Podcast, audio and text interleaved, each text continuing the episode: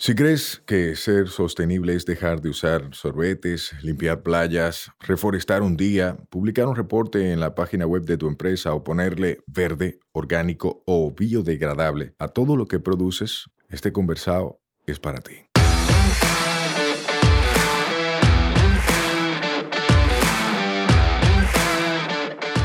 Hola, soy Sayuris Bonet, el motorcito detrás de la empresa Una Vaina Verde. Y hoy vamos a tener un conversado sostenible.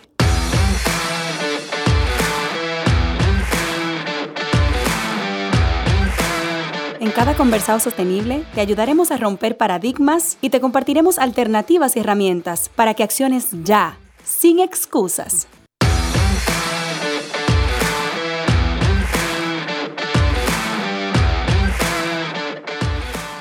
Hola, hola hermosa familia verde. Llegamos a un nuevo martes y a un nuevo conversado sostenible. Estoy feliz porque tengo en cabina a una jeva que la conocí un día en su evento y me encantó. Me habló en un ratico de una experiencia de vida y yo dije, esto lo tiene que escuchar todo el mundo. ¿Cómo tú estás, Jolie? Hola, yo, yo, yo, estoy demasiado feliz de estar aquí porque realmente después de esa conversación que tuvimos, yo me quedé que yo tengo que ir allá, pero es para conversar con ella de una forma más libre, porque realmente lo necesitaba, lo necesitaba realmente. Ay, gracias, de verdad que para mí es un placer tenerte aquí, porque mira, yo soy fan de la gente que está metiendo mano en su vaina. O sea, yo soy fan de eso. Y verte a ti enfocada en lo tuyo, tan apasionada, y eso es tan contagioso que a mí me encanta. O sea, yo soy fan de la gente así. La gente apasionada que está en lo suyo, que es lo que, le gusta. claro que sí. Yo te conozco un chin, pero la gente que está escuchando no. ¿Cómo tú, cómo tú te describirías? ¿Quién tú eres? Bueno, yo soy Jolie Arisa, cariñosamente Aris, como me dicen el Heidi ya es otra cosa, más personal, más familiar, pero realmente yo soy una chica que está emprendiendo en lo que le gusta, no en algo que estudió. Que hay muchas personas que, bueno, no tienen la posibilidad de terminar una carrera, pero sí se enfocan en llevar a cabo lo que le gusta. Y bueno, entonces esa soy yo. ¡Wow! ¡Qué apro! ¿Qué te estudiaste o qué te empezaste a estudiar? Yo empecé a estudiar veterinaria. Sí, yo soy una animal lover totalmente, nivel Dios. Realmente, incluso tengo dos huskies hermosas, madre e hija, y tienen ya conmigo más de 10 años, son viejitas. Pero yo empecé lo que es la veterinaria por eso mismo, por mi amor a los animales, pero con el tema de las plantas lo viví a base a mi madre. Que me encantaba estar bregando en su jardín y realmente para mí las plantas era de que, ¿y esta mata? Porque así es que le llama a la gente que no, que no le gusta como bregar, o no que no le gusta, que no tiene la oportunidad de bregar con las plantas, esta mata. Y, y esa mata, ¿cómo se llama? Y esta mata, ¿en qué vivero tú la compraste? O sea, como que se enfocan en eso, pero realmente sí, yo soy una muchacha que apenas tiene su 31, eh, soy mamá, hermosa de mi bebé que ya va para un año. Ay, muy lindo. Sí, esos buches me tienen mala, pero realmente yo creo en las energías y en que papá Dios te tiene algo a ti tan maravilloso que cuando te llega es porque ese era el momento que te tenía que, te, tenía que llegar. A mí me agarró mi bebé en un momento que yo renuncié a mi trabajo. Ay, mi madre. A las dos semanas me di cuenta que estaba embarazada. Acabando de renunciar. Sí. Yo trabajaba en Metro, en Metro de Santo Domingo, por 11 años conduciendo trenes. O sea que sí. ¡Metro! Es de ahí, tú saliste mucha publicidad de noticias de que la mujer que maneja. Sí, de las chicas que manejan el metro. ¡Es de ahí tu cara! Realmente sí. Éramos en ese momento, cuando yo participé, era un grupito pequeño de que ya había mujeres, incluso a mí me capacitaron las mismas mujeres viejas que entraron desde la UAS, porque de ahí fue que entraron. Y realmente yo tengo mucho que agradecerle a Metro porque me cumplió un, sueño de niña. Tú sabes que cuando pequeña tú siempre piensas de que yo quiero ser bombero, yo quiero manejar un avión, yo quiero... bueno, el mío era manejar un tren o un avión y se me dio el del tren. Pero realmente sí, duré 11 años ahí. Primero entré como cajera, yo era boletera y te dan la oportunidad de tú ascender, así que ascendí a lo que es eh, los trenes. Por lo más simple que te lo voy a explicar ahora, era que en ese momento a mí no me gustaba bregar con gente. que ahora yo soy la más social. Exacto, tú Pero de no, ¿qué? No soportaba bregar con gente. Yo decía, ay, no, yo no me quiero quedar aquí como, como encargada de estación, yo me quiero ir por un tren. Pero tú tienes que aprender electromecánica, tú tienes que... No importa, vamos a aprender, porque no me quiero quedar aquí. Y realmente ahí terminé lo que fueron ya... Duré como dos años de cajera. Y todo lo que resta manejando trenes. O sea, espérate un segundo. Ujú. Póngale pausa a esto. 11 años en la misma empresa. Sí. sí. Empezando por ahí. Eso es mucho tiempo. Para Realmente nuestra sí. Realmente sí. Porque ahora la gente como que no se frisa. Como dicen los viejos, de que tú no te estás quieto en ningún lado. Tú no te estás quieto en ningún lado, pero entonces, ¿por qué tú no asciendes? Bueno, es, es- eso es un tema, porque cuando tú estás tanto tiempo en un mismo puesto, tú misma ya te gastas. Tú misma dices, ¿qué yo voy a hacer? Pues entonces, en la pandemia, o bueno, vamos a ir un poquito más a, a- a- hace seis años. Ok. Eh, mi madre murió de cáncer hace un- unos buenos años, llámese 13 años. Y realmente hace un tiempito comencé a, a que me aparecieron quistes malignos. Ok. Empecé mi tratamiento y todo lo demás. Una gran amiga, Katherine, que te amo, Katherine, me regaló una suculenta. Ella me regaló una suculenta. Para que yo entretuviera mi mente ahí. Catherine, te amamos Te todos. amamos, Katherine. y ella me regaló esa suculenta y yo, mana, ¿y esta mata? Manita, cógela, que está bonita. Porque parecía entonces justamente una flor de loto. Wow. Porque se veía tan perfecta, tan compacta. Ajá. Y bueno, mm, me llevé la planta, la dejé en el patio, dije, ay, mi madre, la primera noche dije, mis perros la van a desbaratar. Efectivamente, eso no pasó. Gracias a Dios eso no pasó. Pero la planta yo no la cuidaba, yo no la regaba, yo la dejaba ahí cogiendo agua, sol y sereno. Y la planta sobrevivió. Entonces eso me, me regeneró la curiosidad de que, wow, yo tengo que investigar cómo se llama esta mata, eh, cómo se alimenta, cómo sobrevivió al sol tan picante de este país, Sin cuidado. sin cuidado. Entonces, ¿qué pasó ahí? Mi energía se enfocó en la planta, no en lo mal momento que yo estaba pasando en el momento. Wow. Entonces, para mí eso fue como una terapia, como que es el momento de yo enfocar mi energía en algo que me va a entretener la mente. Entonces ahí comencé a los viveros, a comprar más plantas, pero ¿qué pasaba? Que eso es como lo, lo más curioso. Las otras se me morían, las que yo compraba, Pero pero, esa esa no. no. Esa no se me moría. Wow. Tengo una anécdota muy, muy chula al final. Esa no se me moría, pero las demás sí. Ah, dame un sustrato, una tierra para suculentas. Me la daban. Con esa tierra se me moría. Pero entonces, como ya yo sabía que esa estaba en un macetero en específico, con una tierra en específica, yo no me atrevía a cambiarla de ahí. Ok. Yo decía, no, no me atrevo, ahí se me muere. Pero las demás se me morían. Entonces me enfoqué por un buen tiempo hasta que llegó la pandemia. Pero un pre- una pregunta. ¿Tú tuviste una condición médica que realmente fue maligna o fue solo un susto? Fue solo un susto, gracias, a, Dios. a Dios. Pero eso no descarta que me sigo dando eh, seguimiento porque mi madre fue de cáncer que murió. Sí, eso pone una tensión. Sí, eso pone una intención totalmente. Pero ahí llegó la pandemia y dije, bueno, vamos a tomar cursitos de algunas, eh, bueno, lamentable el caso, locales en el país, no hay muchachas como que breguen exactamente con las suculentas. Ahora sí hay, después de la pandemia sí hay. Sí, y hay aficionados, pero no necesariamente de que estaban enfocados en materia de eso. Exacto. Conocí algunas de eh, Colombia y justamente de México, que son unas muchachas que estaban dando unos cursos, pues mi pandemia fue para eso. Totalmente, mi pandemia fue cuando nos trancaron, que nadie podía salir. ¿Tú que- embarazada? no, yo no estaba embarazada. Todavía. Todavía, yo no estaba embarazada. Yo quedé embarazada para, eh, bueno, sí, como para Navidad del, del 20 para el 21. Ok. Que ya la pandemia estaba en su buena, pero había pasado un poco ya el había susto. pasado un poquito. Ajá. Pues entonces en enero yo hablo con, con mi pareja y le digo, yo quiero renunciar. Y él me dice, ¿qué?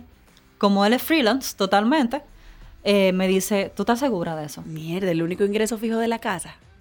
No, pero él tiene, él tiene sus ingresos fijos también. Ok. Pero, pero el mío era full, full, full fijo de, de seguro médico y de todo. Y él me dijo, ¿tú estás segura?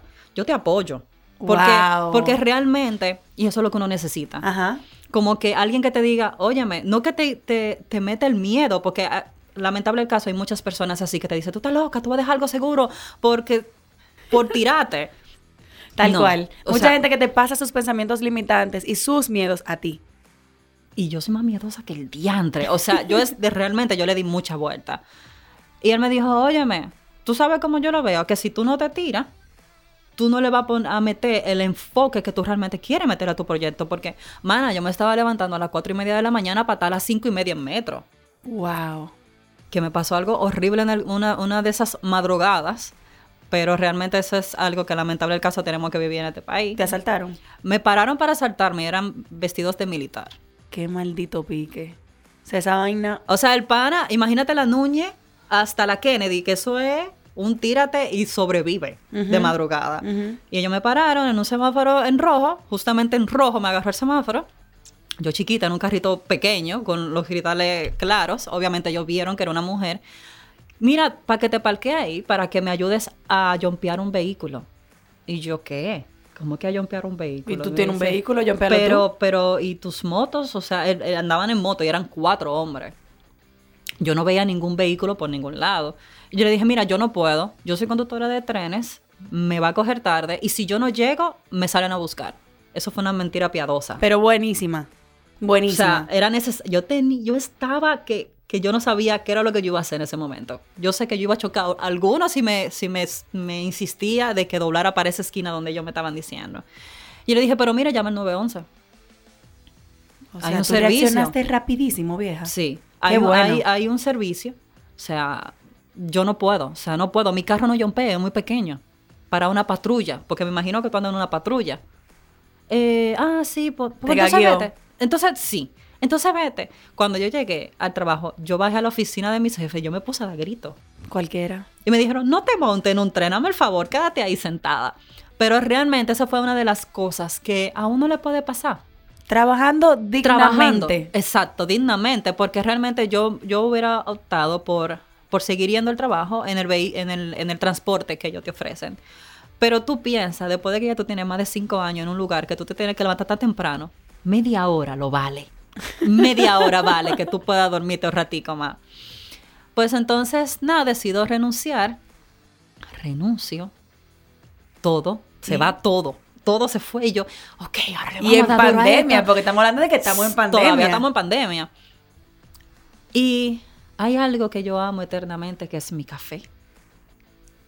A mí me dio náusea el café. Ay, ay, ay. Y yo dije que... No puede ser. Tengo gastritis. La gastritis que siempre le da a la mujer preñada. La gastritis. Yo agarro y voy a hacer diligencia, a comprar mis, mi cosa para hacer mi sustrato. Y y me paro en una farmacia porque ya yo llevo una semana con la supuesta gastritis. Y yo, bueno, pues déjame hacerme una prueba porque a mí me llegó el periodo, o sea, no puede ser. Mi amor, sí.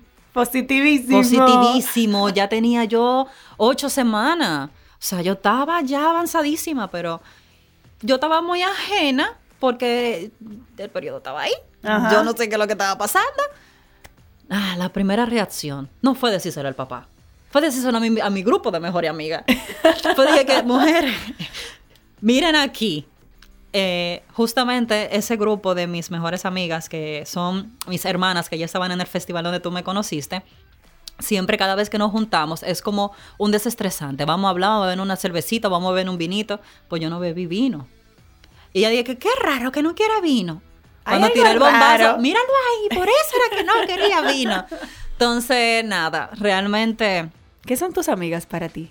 Mis hermanas, mis hermanas. Amistad de más de 10 años. Son de las que yo le digo, mira, me está pasando esto. Dime para pasarte a buscar. O sea, es la Patricia Janer y Shara Montero, que es mi, mi comadre, mi hermana. La segunda mamá de mi hija. Wow. O sea, que son mis hermanas que si yo les digo, mira, tengo una situación, ¿quién se me va a quedar con la muchacha? Yo sé que ya las tres me van a pelear por quedarse con mi hija. Wow, eso vale mucho. Sí, eso vale mucho. Cuando dicen que tú tienes que saber elegir quién va a ser padrino de tu, de tu bebé, it's true. o sea, eso es muy real. Ese va a ser, en, en caso que tú faltes, su, su, segunda madre. Eso es así. Wow, tú lo pensaste así. O sea, tú pensaste, mira, ¿quién va a ser la madrina de mi hija? Si yo falto, ¿quién va a resolver? ¿quién me, va, ¿quién me la va a llevar por buen camino? Porque también es el tema. Estamos viviendo en un país que la educación se está yendo al borde. La educación, la salud, todo se está yendo al borde. Entonces, hay escuelas que, lamentable el caso, eh, la educación no es que sea tan perfecta, pero está ahí, hay, hay que buscar la forma a, ti te da tan miedo eso. O sea, mi bebé tiene que entrar ya en enero a un cuido porque ya yo quiero que estimule ciertas cosas y hasta miedo de eso yo tengo. Yo quiero que tú veas cómo yo fui a ver los lugares. Auditoría. sí. ok, y tienen esto. Y, y solicitan el seguro médico. Y déjame ver las aulas. O sea, yo estaba haciendo, yo era que estaba calificando el lugar, que realmente debería de ser así. Claro. Ahí va a estar tu hija. Ahí va a estar mi chiquita. O sea, y eso es que si Ah, porque también te exigen quiénes son las personas inmediatas que tienen que, que en dado caso tú no estés, que vayan a buscar a tu bebé. Yo puse a mi comadre, estábamos riéndonos de eso ayer porque justamente ayer yo le avisé eso a ella y ella me dijo, ese es mi momento para llevármela eternamente. o sea, como que esas son personas que, conchole, que uno tiene que valorar. Mi círculo de amistades es muy cerrado, pero tengo muchas personas bellas a mi alrededor porque todavía yo tengo amigas desde kinder que todavía yo sigo en contacto con ellos. Wow. Y son... ¿Tú sabes qué quiere decir eso? Que tú eres muy buena amiga también. Sí, realmente sí. Normalmente uno recibe lo que da. Uno recibe lo que da. Sí, realmente sí. Yo soy siempre... Yo, o sea, me trabo porque realmente yo soy muy emocional con las amistades. Yo siempre voy a estar 100%. Pero cuando una persona no me lo devuelve, ay, yo me, me bloqueo. Eh, ¿Tú sufres? Sí, lo sufro como que si fue, ay, lo más, lo más cercano que uno tenga. Yo te puedo entender porque cuando tú estás acostumbrado a dar y a dar genuinamente, tú crees que la gente hace lo mismo. Y como que uno se topa con la realidad de, mierda, ¿quién fue que escribió esta gente? Sí, realmente. O sea, ¿cómo fue que creció? ¿Cómo fue que creció? ¿Cómo lo, cómo lo lograron? O sea, ¿cómo, ¿cómo lo pudieron lograr? Entonces, en pandemia, resultado positivo en embarazo. Sí. ¿Qué pasa en tu vida? ¿Cómo llega Arisud? O sea, ¿qué fue? Mira, Arisud llega en el mejor momento. Que en plena pandemia yo tomé un curso de cómo preparar tu tierra según el ambiente de tu país. Okay. Vivimos en un país tropical, pero húmedo caliente. Entonces hay plantas que no toleran eso. Tú ves cuando te dicen que cuando tú terminas de hacer ejercicio, eh, lo recomendable es que tú no te bañes de una vez. Ajá. Como te dicen en el campo, dije, te va para más. Ajá es de verdad con las plantas. Tú no puedes regalar cuando la temperatura en el día, tú no puedes regalar planta. Porque se te van a podrir esas, esas raíces. Claro, daña el sistema radicular. No las hojas arriba. Es la raíz que se te va a secar. Sí. Tú la estás, tú la estás hirviendo ahí abajo. Entonces, yo me enfoqué en preparar una tierrita acorde a mis suculentas. Hice mucha prueba y errores nunca topaba a la suculenta que me regalaron, que la bauticé como Almita. Almita. Almita. Hay personas todavía, seguidores míos desde los tiempos que yo abrí Arisud, que me dicen, ay, y Almita. Wow. Y Tienen sus fans. Sí, pero adivina qué. ¿Qué pasó? Cuando mi hija nació, esa planta se murió. Ay, era un tente ahí para ti. Mira. Ay, ay, ay. La planta se me murió yo dando a luz a los par de días. No puede ser, vieja. Me la agarró una enfermedad de un hongo, me la trituró la planta. Era un tente ahí para Pero ti mi hija estaba ahí. Pero adivina por qué. Almita se llamaba mi mamá, Alma. Y por eso mi hija se llama Alma. Oh. Sí, sí.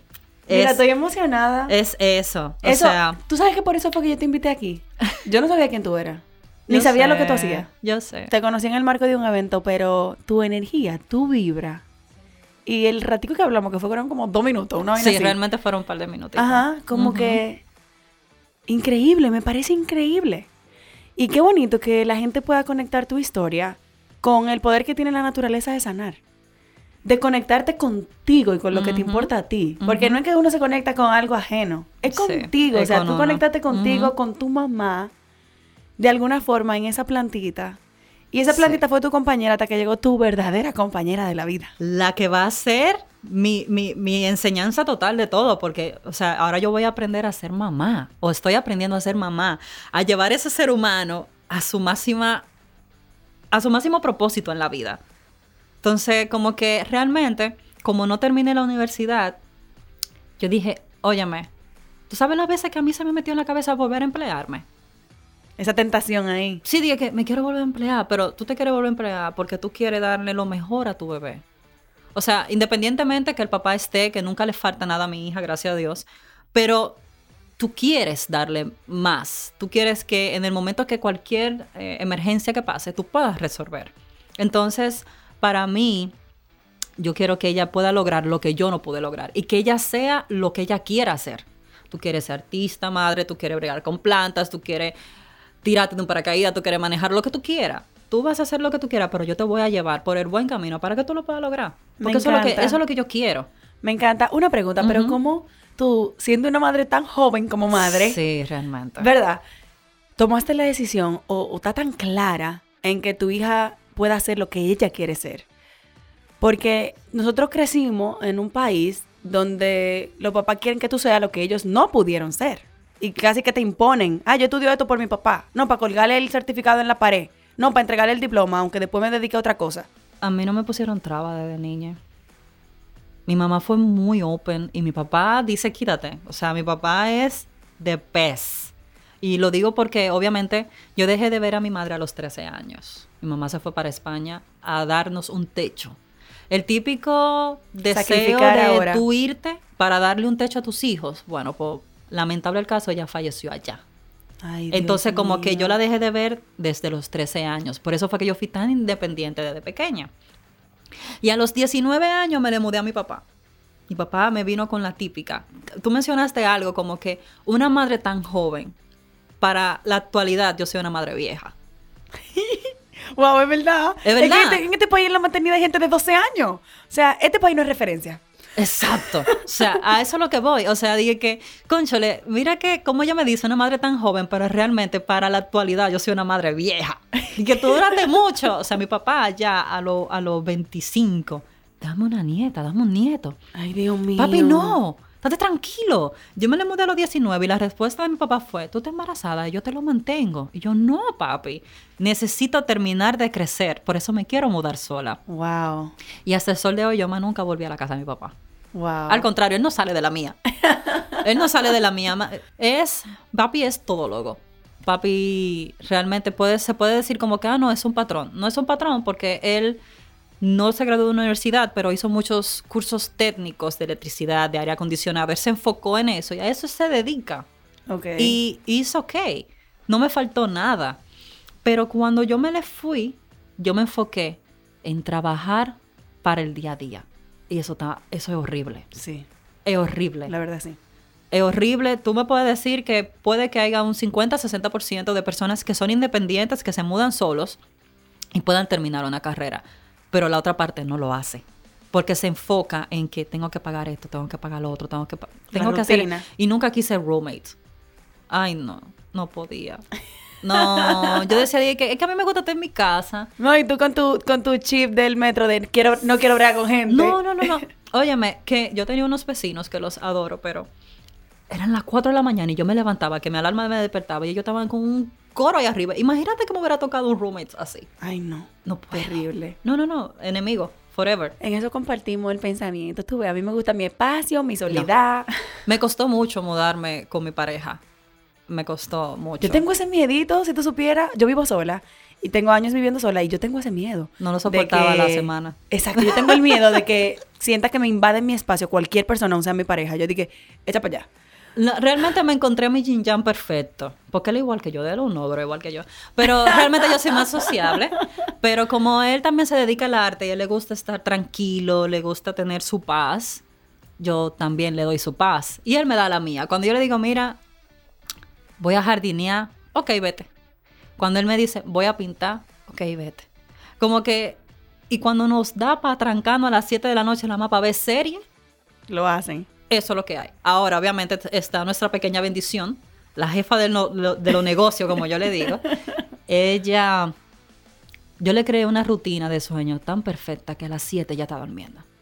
Wow, es una bendición, oíste. Claro, pero ahora están llegando los hermosos dientes ya las cosas se invierten, pero siempre hay que mantener esa rutina, o sea, como que eh, hay muchas gentes, muchas personas, perdón, que me dicen como que, wow, te quedaste un trofeo porque tú eres emprendedora, tú eres mamá, tú te dedicas a tu casa, tú tratas de echar para adelante.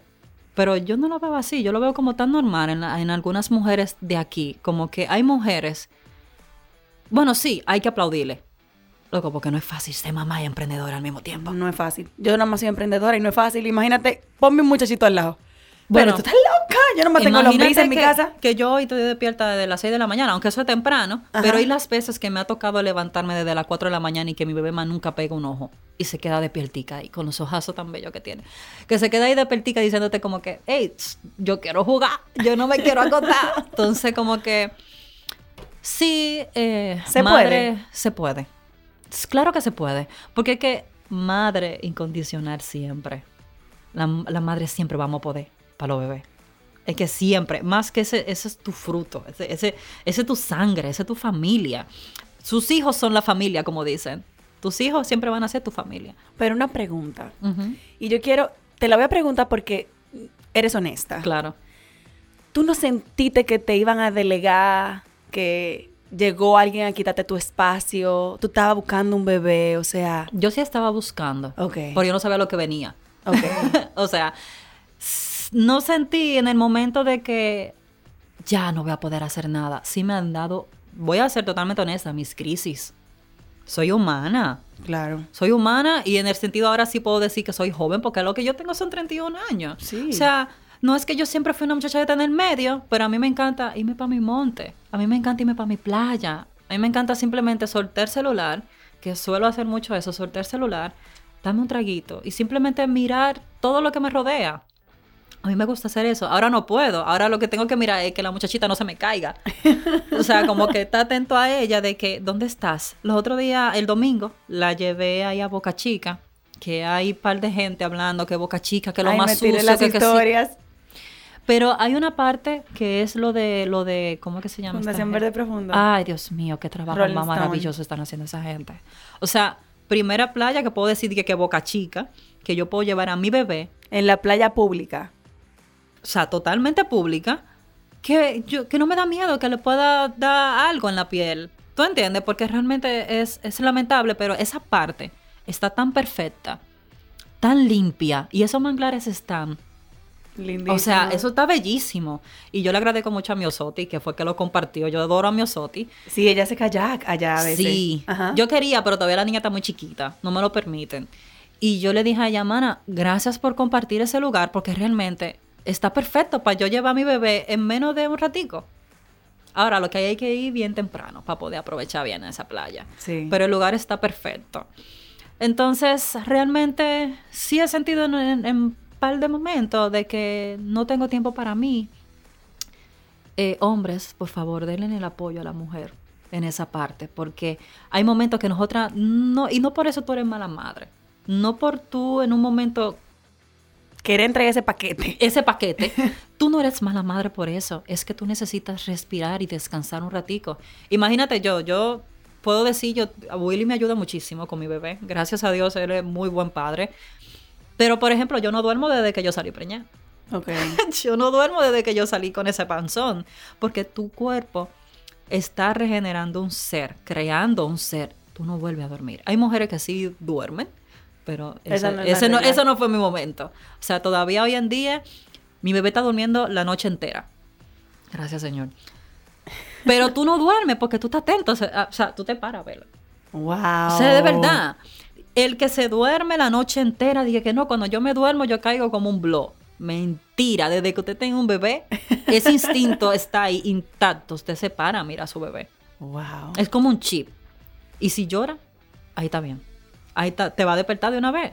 Porque que, y puede estar lejos y tú lo vas a escuchar. Porque es que tú estás atento a ese ser humano. Entonces tú que madre en pandemia, eh, o sea, emprendiendo, cuéntame cómo nace, qué es, descríbeme tu, tu empresa, tu proyecto. Mira, yo tiré mucho paquetico. Porque yo estaba haciendo excursiones sostenibles.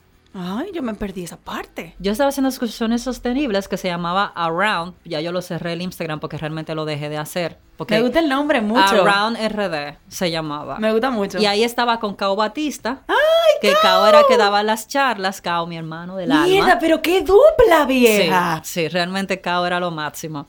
Eh, es lo máximo, porque hay que decirlo, el, Sí. pana, el pan es un libro. Genial. Es Sí. un libro, una enciclopedia de RP, literal. Realmente, miren, si ustedes quieren conocer más a Cao, hay un episodio con él, búsquenlo. Ah, pero míralo ahí. Vamos a ponerlo en una esquina aquí, a la derecha. Y realmente, Cabra quedaba, hicimos varios, varios, varias excursiones. Hicimos Valle Nuevo, hicimos Sierra de Bauruco, que yo no había ido a Sierra de Bauruco. Eso es demasiado hermoso. Eh, Sierra de Bauruco, no, no llegué a hacer Trudillé, pero estaba en camino a Trudillé, Valle de Dios, y entonces llegó la pandemia Ok. no pudimos continuar. Bueno, Valle Nuevo fue el último viaje. Y ahí al otro mes entró la pandemia. Ay, mamacita. Entonces, eh, Around era eso. Yo no permitía que llevaran plástico. Yo decía que llevaran sus utensilios reusables. Y siempre buscaba a alguien que cocinara local. Y dar charlas. Obviamente, para mí era como importante en ese momento de que la gente conociera los parques nacionales. Porque nada más eran los parques nacionales. Y lamentable caso tuve que desistir de eso. Entonces inició lo que es Arisud. Aris es por mi apellido de Ariza y Suk de suculentas. Entonces eso fue, Willy, que creativo al fin. Me encantó. Y me creó ese nombre y yo dije, este. Y Arisud comenzó como para yo compartir mi vida con las plantas. O sea, era personal, era un blog. Era un blog. Era Ok. de que mi vida con las plantas. Vamos a documentar esta, esta, esta situación. Yo documentaba hasta la que me entraba plaga. la que se le pudrió, la que se le cayó una hoja, la hoja que se reprodujo, la vara floral que le salió, todo. Pues entonces comienzo a hacer la tierrita. Y una muchacha me dice, mira, yo veo que tú estás preparando tu tierrita porque yo lo compartía. Véndeme. Y yo, La gente ponía uno en lo que no está. eh, gracias. Y yo le agradezco hoy en día. Todavía me compra. hoy en día. Wow. Y ella me Gracias, dice, clienta Gracias, linda. clienta hermosa. Ella me dice, véndeme. Y yo, es que yo no lo vendo. No, no, no, calcula esa vaina por libra y véndeme una libra. Yo no te puedo, o sea, yo no te puedo explicar.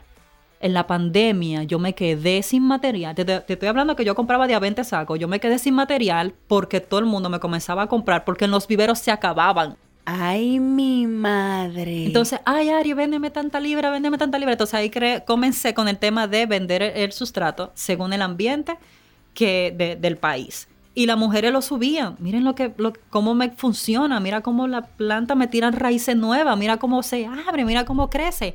Entonces, Free promo. óyeme, una cosa, me encanta eso, porque la gente cuando, te- cuando de verdad le gusta una cosa lo va a compartir. Sí, no hay que pedírselo. No hay que pedírselo. Y realmente puedo decir que todas las seguidores de Arisud, yo no le pedí que lo compartieran. Es que tú tienes una familia lindísima. Yo tengo una ahí. familia muy linda. Puedo decir que, que- que incluso cuando me dan mi, mi loquera, porque me pueden dar mi loquera, me dicen, óyeme, estate tranquila, vamos, vamos a echar para adelante. Entonces, que comencé lo que es un workshop. Los workshops de Arisud eran, o sea, compartir lo que yo sé. No es de que yo lo saqué de un libro, no. Es que yo te voy a enseñar a ti lo que a mí me funcionó para que tú lo puedas eh, tener en tu casa, porque no soy tacaña, no podemos ser tacaños en este mundo.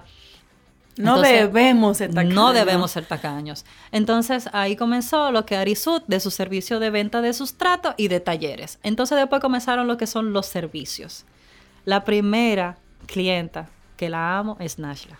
Ay, tan Ella, bella, ella me adoptó. Yo digo que ella me adoptó, ella me adoptó y ella a, a través de ella me llegaron las otras clientas y el universo conspira para que a ti te vaya bien. O sea, el servicio de ir a su casa a chequear Sí, sus plantas. A chequear sus plantas. Ella me dice la doctora de mis plantas.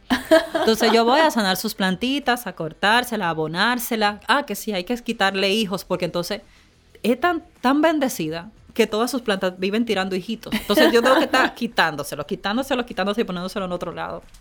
Entonces, eh, ella me abrió muchísimas puertas. Ella me abrió muchas puertas. Tengo unas clientas fijas chulísimas. Ya yo estoy que no acepto más porque Agenda yo llena. no sé, no sé cómo, cómo dividirme.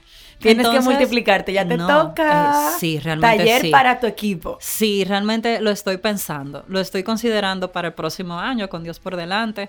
Ya estoy lo que es eh, armando otro taller, porque los talleres que yo estaba dando era de básico. Porque a mí me entraban muchos seguidores de personas que estoy empezando en el mundo de las suculentas, enséñame. Y yo, ok, yo te enseño.